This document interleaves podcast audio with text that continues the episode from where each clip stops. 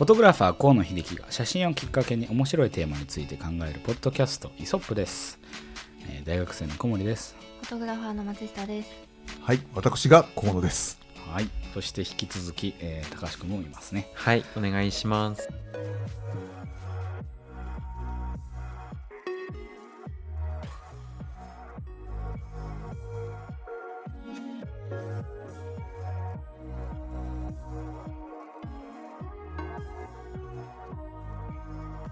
それでは第36回6月11日の回ですね。三十六回、36回目。三十六枚撮りっていうフィルムあったけどね、三十六回ですか。へ100万回のフィルムみたいな感じですね。はい、あの前回に引き続き今回も信頼についてなんですけども、はい。はいあのまあ、前回結構ざっくばらんにこう、うん結構信頼って大事だよねみたいなところ、まあ、時間が結構図らずもメインにはそうだね、時間にね、おける信頼感っていうのがテーマでしたね、前回はね。そうですねはい。であの今日のエピソードについてなんですけどもあのこれまあまとめ撮りしてるっていうところで小森今日いないじゃないですかはい、ははいい。。あのいつもこの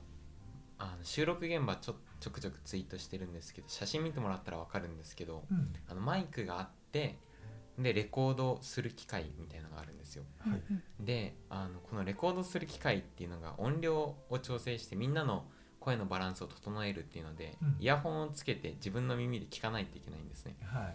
い。でこれいつも小森があのイヤホンジャックのついたイヤホンを持ってきてるんですけど、うん。僕 AirPods なので持ってないんですよ。なるほど。進んでるのね。ちょっと先進な人間でして であの、まあ、小森がいないのは知ってたんですけども、うんまあ、いつも通りパソコンだけ持ってきたらいいだろうと思ってくるとあのレコードする機会を見た時にあれ？イヤホン今日持ってきてないって思ってなるほどね。イヤホンがないとこれ致命傷なんですようんうん、確かに。全然こうボリュームが分かんないので合わせらんないみたいなところがあって、ね、まあでもラッキーだったよね、今日松下君がね。そう本当ラッキーでした、うん持ってきてくれてたんでね。ちょっと河野さんに「いやヤホン持ってないですかね?」って言ったら「あ松下が持ってると思うよ」っていうのであの本当に準備万端の松下さんだなって思ってたんですけどい。もはいはい、あの本当すごいですねちゃんとあのどんな時もあの、はい物持ってこれるっていうところでーいやー、まあイヤホンジャックで言うと、私は物忘れ、忘れ物が人類の中でベストワンぐらいに多いんです。多いので、あのなるべくなんかこういつでも使えそうなものポッケに入れてたりカバンの中に入れてたりとかアシスタントバッグの中に入ってたりとかっていう風にしてるのでたまたまというか運よくというか あの入っててよかったっていう感じではあるんです。そういうまあ日頃の心がけじゃないですかそういう、はいまあ充電ケーブルがないとなった時も絶対持ってるので、うんこう結構信用を受けれるというか ちょっと充電がみたいになった時に「うん。ああります」みたいな、うん。よく言ってくださるんですけど、はい、なんなんでそんな持ってるんですか、忘れ物をするから全部持って歩きたいんです。リュック重い系の人ですそうかそうですね。もう本当に全部カバンの中に入れて持ち歩きたいくらいなんですけどあのまあプライベートだったらそれでいいんですけど撮影とかってなるとやっぱりそうもいかないので、まあ、準備が大事になってくる感じで、まあ、そこも苦手苦すっごい苦手分野でなのでなんかこう、まあ、常に平日はあのーまあ、常に事務所に行って帰ってっていう感じになってるので次の日が撮影とかっていう時とかでも前日に必ず準備をしてで次の日あのまた忘れ物ないか一回確認というかしてで撮影に行くっていう感じなんですけどあのそれが撮影日の前があのお休みだったとしてもあの絶対もう気持ち的にももう前日には一回行って機材一回集めて でしないとこうよくあるのが寝てお布団に入った時とかに一回考えたりとかしてああれいるとかあこれ入ってないかもしれないっていうのが結構出てくるんです。一晩寝かせないと出てこない時とか。そういうのがあって怖くてその当日に準備できる人はもう素晴らしいとは思うんですけどそうした時の忘れ物の多さがすごいんじゃないかっていう怖さがあってもう必ず絶対できれば何もなければ前日には事務所に行ってあの準備をして携帯のあのメモのアプリだとチェックリストが作れるのでそれで最近はあの入れたかチェックしながら確認してその中でも一晩置くとああれも入れた方が良かったかもっていうのが出てくるので それでそれでも、まあ、忘れ物何回も してし河野河野さんいないから言った方がいいじゃない、何回も何回も何回もしてしまってるんですけど自分なりにどうにか解決策をあの見つけ出そうとしてカバン大きくなったりとか前日とかに何回もそその準備の時でも3回ぐらいは見返すんですけど、え それでもっていう時があるんでもう自分は信用しないっていう気持ちで準備してます。まあでもねあのそれをフォローするような、えー形としてうちの場合はそれにか例えば例えばじゃあカメラに関係するものはその一つのカメラバッグの中になるべくう全部入れておくようにしてその関係するものがひとまとまりになるような、あのバッグのこう構成は考えてるんだけど結局ねただカメラとおただなんか三脚だけ持っていけば、えー撮影が終わるってことが今の時代ほぼなくて例えばあのライティングのね機材とかその他もろもろその撮影の内容によってあの組み合わせて持っていかなきゃいけないものがもうゴンゴン増えていくの。カット数が増えれば増えるほど、うん、なのでそれをね忘れないようにけなんていうかな準備して組み合わせて、えー車に詰め込んでいかなきゃいけないっていうのがあるんであの一番怖いのはねそこのそこの場所に準備したけれども積み込むの忘れちゃったらこれはもう終わっちゃうもんね。はい。うん、そういう可能性もあったりするからまあそれはねあの今の松下君の、えーセクションで言うならば不安でしょうがないと思う。うーうんん。確かに。例えばじゃあなんだろうレフ板って言った時にレフ板なかったらどうしますもう真っ青ですよ。多分ね青い経験をねそう真っ青な経験をね何度かしてるんだと思うんだけど、うん、言ってね言って帰ってこないこっちも真っ青なんだけど。ねそうなんですね。他なんかこう2人だけとかじゃなくて他にその編集の方とかクライアントさんがいるっていう状況でえないの？っていうのが生まれると それこそ信頼関係っていうのが一気に崩れちゃうのでもう撮影が終わるまであの安心できない。ね まあでもそれがねやっぱりプロっていうかね仕事として請け負ってあのやるチームのねあの責任でありあの、まあ、責任を全うすることによって得られる、まあ、信頼関係だよね。えうん、ねー確かに怖いですよね。いやー怖いよね。てかあったよね過去。いや私私が怖いのはなんかまあそうなんて言うんでしょう。まあ置いておいて河野さんが一番怖いと思うんですよね。なんかびっくり。なんかこうサプびっくり？サプライズみたいな じゃあいやいいいい風に言ってしまってご めちゃくちゃポジティブ。なんか予期せぬトラブルじゃないですか。その河野さんの方で準備するものではないのに絶対あると思ってよ寄ってるのに出てこないっていう時の全てが終わった気持ちになるという。で 誰俺が？いや終わったっていうかないと分かった瞬間にじゃあこれを、あの解決するっていうか補うためにはどうしたらいいかっていうことをす顔色変えずにその考えなきゃいけないっていうのがあるじゃない？すごい困った顔したらそれそれ以上にクライアントさん困るからね。モデルあのタレントもそうだし。だからいやこれ困ったなっていうものによってはねこともあるし、うん、まあまねそのまた機材によってはこれで代用できるとか、まあ、とは言ってもきっともともとはあの本来あるべきものがあった方が当然ねスムーズだったり楽だったりはするんだろうけどまあそこを見さあの見せないっていうか見せないのも、えー、なんかななんていうかなその依頼者例えばその編集者であったりクライアントからして、えー信頼をえー損なわないことだと思ってるんで。確かに、うん。そうですよね。こうなんか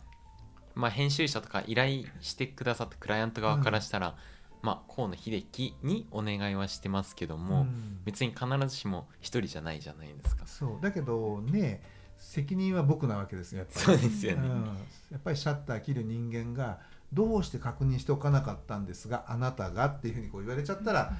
ねあの返す言葉がございませんっていうことになるんで、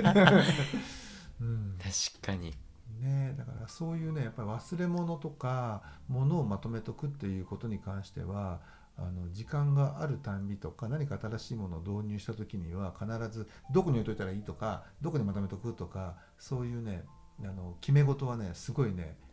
厳密にやってる。ええ。うんもうチーム河野として必死に守り抜かないといけない。ところそうですねやっぱり、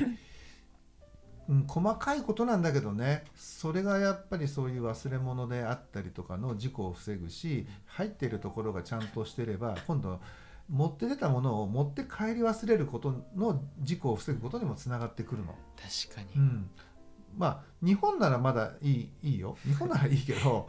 ね、海外行って、えー、とそういえばフードはっつったらああのビーチに置いてきましたってまずいじゃないですか。ね。経験済みなんですね。いやあのねまだ彼女ではない。彼女ではないけどまあそういうこともあのありがちじゃない？だから、まあ、そうならないようにだからなんだかなもう決まった場所にとにかく入れる決まった場所にとにかく戻す決まった場所にとにかく収めるっていうこれはもううちの事務所ではもう徹底してるっていう。う、ーん。ん確かに。ね。あのさっき、まあクライアントさん側から見ると、はいはい。ちょっとパニックになってるとえ？大丈夫？みたいに思われるって話はうんうんあったと思うんですけども、んこうまあフォトグラファーといえど成果が全てっていうわけでもないじゃないですか。そうだね。現場にクライアントがいる以上は、うん。こうまあ例えば目の前で怒鳴ってたらえ大丈夫かなとかなんかあるじゃないですか、うん現場の雰囲気としても、ななんかそういうところでも結構クライアントさんって見てたりするのかなっていう印象なんですけども、うん。なんかこうちょっとさっき話聞いてた感じだと、うん。まあこのエピソードのを撮る前の話ですけども、うん。こうまあもちろん準備は全てですけど、うん。あの靴の揃え方を例えばチーム河野として、まあ、お二人がうん。ぐちゃぐちゃに置いてうん。こう部屋に上がってきたみたいなのだったら印象最悪じゃないですか。そうね。だからそういうところまで気がついたらそのなんていうかなこうしようねっていう。それは僕もねだからそれは、えー、と松下君だけがえーそれをしなきゃいけないってことじゃなくて我々が、まあ、例えば僕が気が付いたならば僕もそれをしなきゃいけないと思ってるの。だから気が付いた人間がちゃんと大体ねげんこつ1個座った時に足がスッ足を下ろした時にスッとそこに靴があるちょっと手前のところにあの揃えるようにしようなとかなんかそういう細かいことなんだけど気がついたことはなるべくその話として、えーまあ、共有するようにして、まあ、できるできないはその次のねあの次元になっちゃうんだけど、まあ、あの知らないよりはやっぱり気づきはそこで共有して、えーお互いが気づいてお互いがか考えるその時間とか瞬間を持っておけばそれはまあ我々の行動に、えー必ずしも必ずねこう反映されてくるしそれがやっぱり我々、まあ、チーム河野っていうかね、うんのあのクオリティをうん。高めるところにもなっていくし、まあ、そういったところをあの心あるそのクライアントさんとかね心あるその編集者依頼主がねあの見た時にあこの人たちはちゃんとねすごい細かいところまで、えー気が回ってるんだなっていうふうに、えー判断してもらえればもうそれで十分なのかなっていうふうには僕は思うんだけどうん。なんかすごいそうすると気持ちの良い現場になんない？確かに、うん、ね、だからやっぱりなんて言うんだろうねあのもちろん結果が全てっていうところがある。成果物がねあのそれで成果物がダメだったらダメなのよ。い や根本が。それはもちろん。なんだけど、まあ、成果物として、まあ、ほぼねそのほぼえっ、となんつうかな満足できるものが、えー上がるとするならばその次にじゃあ何があの大事になってくるかっていうと、えーその現場の心地よさだったりとかスムーズなスムーズな流れっていうかやっぱそういうところにつながってくるじゃない、うん、だからスムーズに流れて例えば、ね、もしかしたら今日は夜の10時までかかるかもしれないっていうところが8時で終わったらめっちゃめちゃラッキーじゃんみたいなね飲み行っちゃおうかみたいなね。話にもなるじゃない？だからみんながねこうハッピーであったりラッキーになれるっていうのはやっぱりねあのいいものができてプラスその現場ね。それが昔言ったかもしれないけど僕らの現場っていうのは舞台と同じっていう。ううんん、どっかでなんかセリフ間違えたりどっかでなんか滑って転んだりとかすると、まあ、それってまあ受けを狙える可能性はあるけれど 結局あーあーそういうことなんだなんかどうなのかなみたいになっちゃうじゃない、なりますね、うん、だからそうならないようにするためにはオンタイムで始まって遅くても、えーね、またきっちりあの予定時間に終われる、うん、その中の内容はすごくこう密度が濃くて、えー非常にこう所作の美しいものであるっていうふうになりたいじゃない。確かにそうするとやっぱり我々のね現場っていうのは舞台よ。うん と俺は思ってんの。うん、確かにあの結構雰囲気の良い現場とか、まあうん結構印象的な話かもしれないんですけど、うんあと、まあ、スピーディーに終われば誰でも嬉しいとは思うんですけど、うんうんなそういうのをするためになんかこう気をつけてることとかやってることとかってあります？はい松下さんどうでしょう？私。それは現場の、えー先手先手のねこう準備から、えー片付けから、えーなんかいろんなこうことがきっとね作用してくるんじゃないかと思うんだけどどうでしょう松下さん。うんでもスタジオとかの場合はもうい行ったらあのまず河野さんはクライアントの方とお話とか編集の方とお話ってされてる間にあの私がライト出したりとかカメラの準備をしてっていう風にしてすぐその打ち合わせ後にあのライトが組む組めるとかあのどこで撮るかをあの一緒にこう探せるようにスムーズにいけるように言うんですかね。の準備をまずはもう役割分担になってるので私の役割の部分をただただ淡々と進めていくっていう感じになってます。で撮影が終わったら終わったでもうあのーすぐにバラし始めるというかそれもあのいつまでもライトとかそういうのがバラバラに置いてあったりとかそうするとあの片付けがなかなか終わってない風に見えるっていう風に教わってまずは背の高いものからあのバラしていってで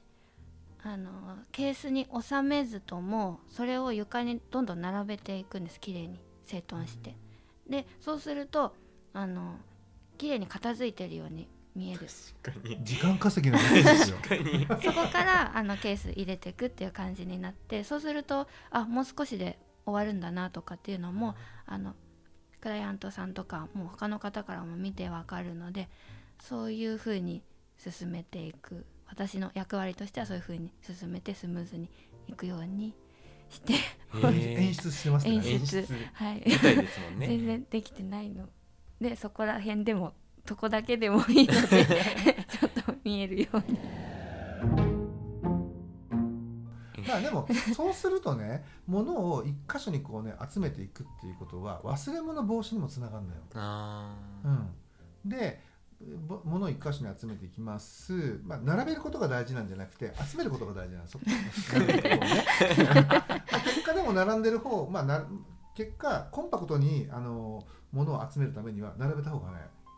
狭くなるのよこうね、うん、ガチャガチャガチャガチャっとこうやるよりは、ね、縦のものは縦横のものは横にした方が結局その面積を小さくできるじゃない、にでいて今度集中してこうケースに入れていく。そうするとそこにないものがはっきり分かるからあとそれを探せばいいだけだから結果片付けも早いし忘れ物もなくなるし、うん。ね旗から見ててその進捗状況分かるし、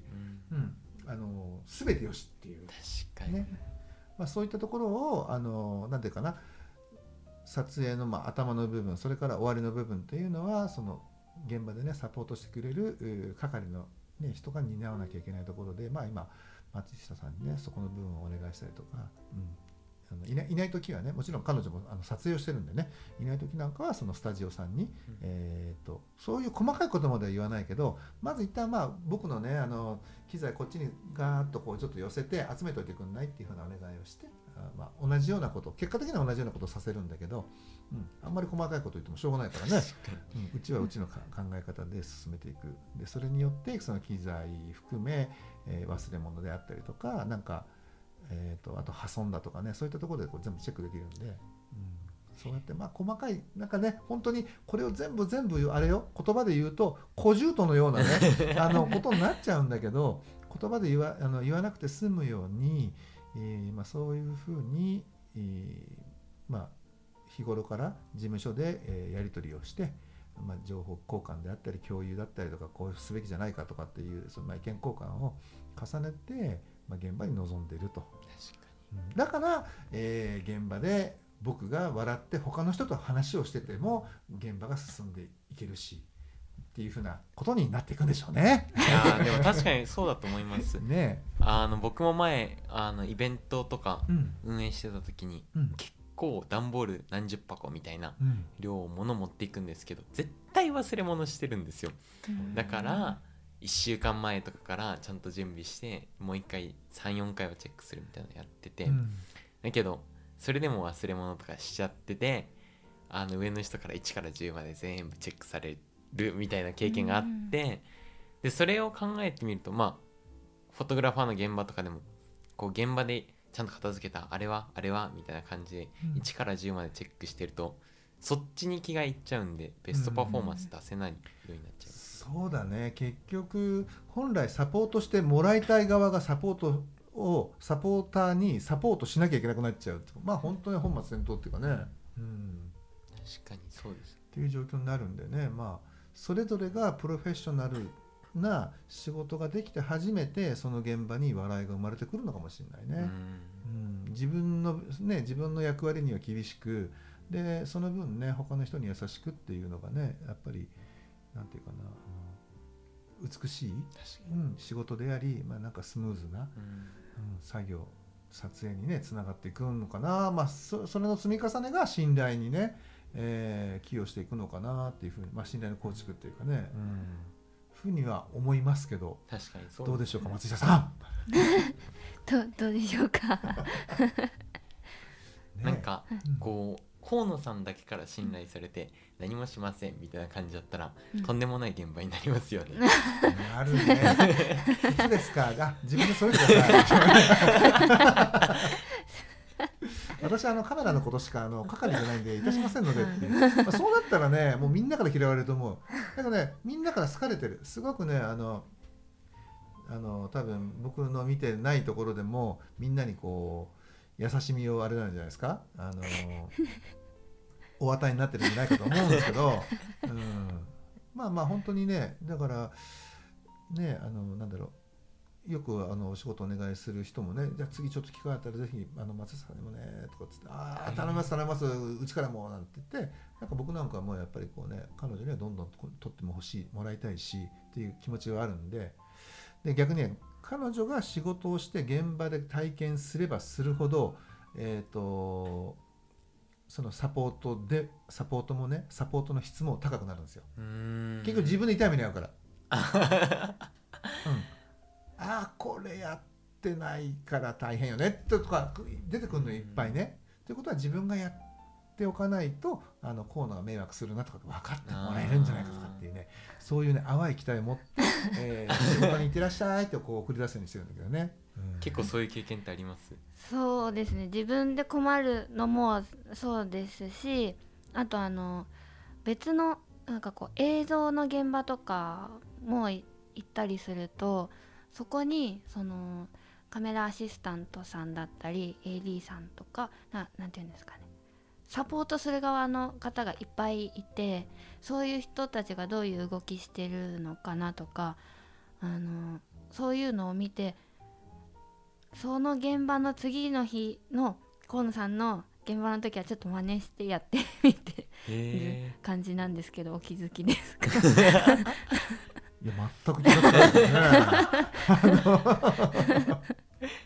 実際どうですか自分でやそのその真似してみて結果どうだったの？いい感じな気がしました本当？具体的にどんなところをちょっと言ってみてくれない？いつもいつもは言わなかったんですけど言わなかったんですけどというか自分で精一杯になってたので気づかなかったんですけど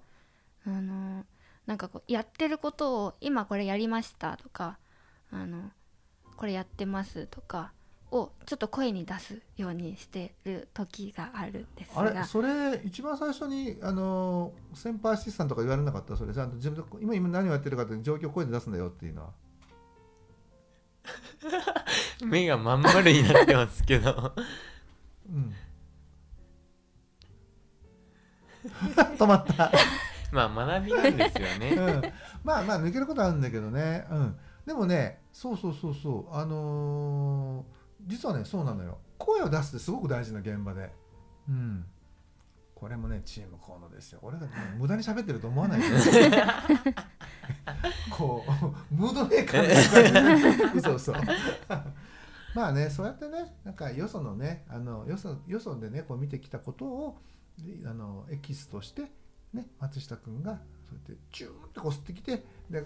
自分帰ってきて仕事でバーッとこう吐き出せばいい流れがまたできるからね。はい。確かに。そうするとまたねチーム河野チチーム河野というよりはまあそうだね、まあ、チーム河野だね。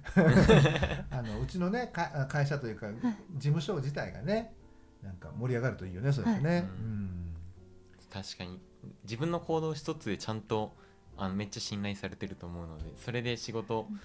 できてくるってすごいですよね。ねえ。え？信頼されてなかったらだってあ次松下さんにとか言われないじゃないですか。そうだよね。うん。なんかそういうところでも結構信頼ってまあ仕事取ってくるだけじゃないですけど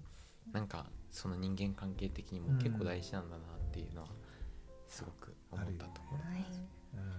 はい。そんな感じではい。あの人間関係っていうところで結構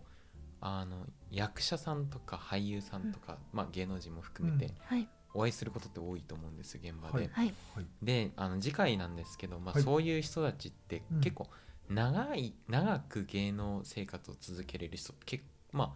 一定数いると思うんですね、一方でまあすぐ消えちゃう人もいるんですけど、うんで長く続けれる人って多分うまく人間関係とかを構築してるんじゃないかっていううん。うん。僕の仮説があって、はい。うんまあうまく人間関係構築できるってことはうん。それなりに周りの人から信用されてうん。ちゃんとお仕事いただけててうん。っていうところがあるんじゃないかなって思ってるので、うん。ちょっと次回そういうまあ大御所の、まあ、有名人というか俳優さんとかはい。女優さんとか長年続けてる人でうまく信用を作ってるなっていうのをまうん。あ傍から見て感じるところみたいなところをいろいろ聞けたらいいかなと思っております。はいはい、こんな感じで今日もあの金曜日花金っていうんですかねこういうのは。まあ花。昔は花金って今言うの なんかでも知らないですよね。周りでやっと新卒で働き始めた人がいっぱいいて花の金曜日っていうワードをよく聞くようになったので、うん。言ってた言ってた花金飲み行こうぜ。今コロナだから難しいんですよそうだよねね。確かに。うんはいそんな感じで皆さんの貴重な花金の時間いただけてありがとうございました。はい。はい。はい次回のエピソードもぜひ楽しみにしてください。楽しみにしてください。はい今日はありがとうございました。ありありがとうございました。